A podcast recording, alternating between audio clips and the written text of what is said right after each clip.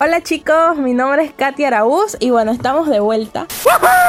La semana pasada mi amiga María Alex estuvo hablando un poquito sobre un artículo. El día de hoy les voy a hablar sobre un libro que se llama Mero Cristianismo. Pero antes de hablar del libro, quiero hablarles un poquito del autor. Él se llama Cecil Lewis. Quizás has escuchado de él, quizás no. Él fue un intelectual muy reconocido en el siglo XX. Algunos lo, lo, consideraron uno de los escritores más influyentes en este tiempo. Quizás lo conozcas por algunas obras, por lo menos él escribió Las Crónicas de Narnia, Los Cuatro Amores o Cartas de un Diablo a su sobrina. Son libros un poco controversiales por su, por su alto índice en ficción y fantasía. Pero el propósito del escritor fue poder hablarle del Evangelio a las personas de una forma creativa. Sin más, quiero contarles que hoy vamos a hablar sobre el libro Mero Cristianismo. Como dice el título, es un libro que habla sobre el mero cristianismo. Toca los aspectos morales, espirituales que todo cristiano debe saber. Y ante todo, poner en práctica. Porque sabemos que podemos decir muchas cosas, pero si no ponemos en práctica lo que el Señor quiere para nuestras vidas, vamos a ser simples cristianos. Así que el autor se basó mucho en ese punto. Una de las cosas que me gusta mucho de este libro es que no enfoca en denominaciones, de, que, de qué iglesia o de qué denominación eres, sino la importancia que debemos tener en qué creemos y en qué buscamos y cómo lo vivimos en el Señor. Y por eso este, este, este libro... Ok, puedes cortar esa parte donde dice este, este. y comienza de nuevo.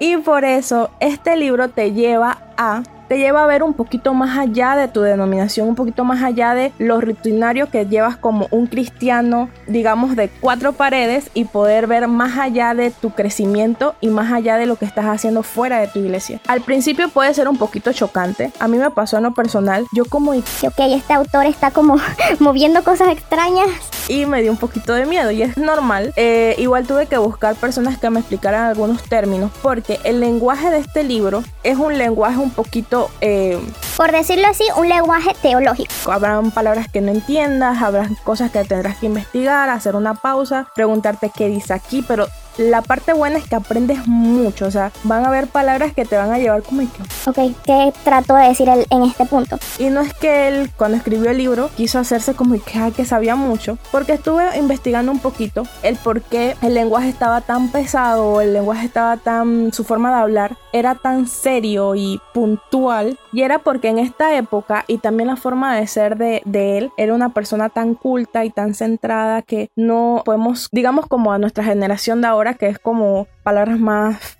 coloquiales, por decirlo así, él tenía sus palabras bien precisas. Y bueno, si te gusta esta literatura un poquito modesta, por decirlo así, te va a costar un poquito más entender algunas palabras que utiliza, pero la mayoría son bastante comprensibles. Y bueno, al entrar un poquito más en los capítulos, por lo menos los primeros cinco capítulos son un poquito lentos. Si te gusta un poquito como que se... Eh, no sé cómo explicarlo se ponga emocionante la lectura. Los primeros cinco capítulos, digamos que son la prueba de que a ver cuánto puedes mantener. Ya luego del 5 se va tornando un poquito analizar y te das cuenta que hay cosas que pasamos como cristianos que pensamos que es algo normal entre comillas y las cosas tampoco son de esa forma. Por lo menos, como decía antes el autor, estamos encasillados en que deben ser las cosas de una forma y de esa forma y hacemos palabras de personas hombres de forma tan ley que no miramos lo que dice la palabra realmente y es algo que te lleva a pensar mucho de cómo estás estudiando la Biblia, si estás lo que estás viendo, lo que estás escuchando, lo estás pasando por la Biblia, que es lo más importante. Entonces son cosas que te confrontan y una de este libro es un poquito pesado porque te lleva a analizar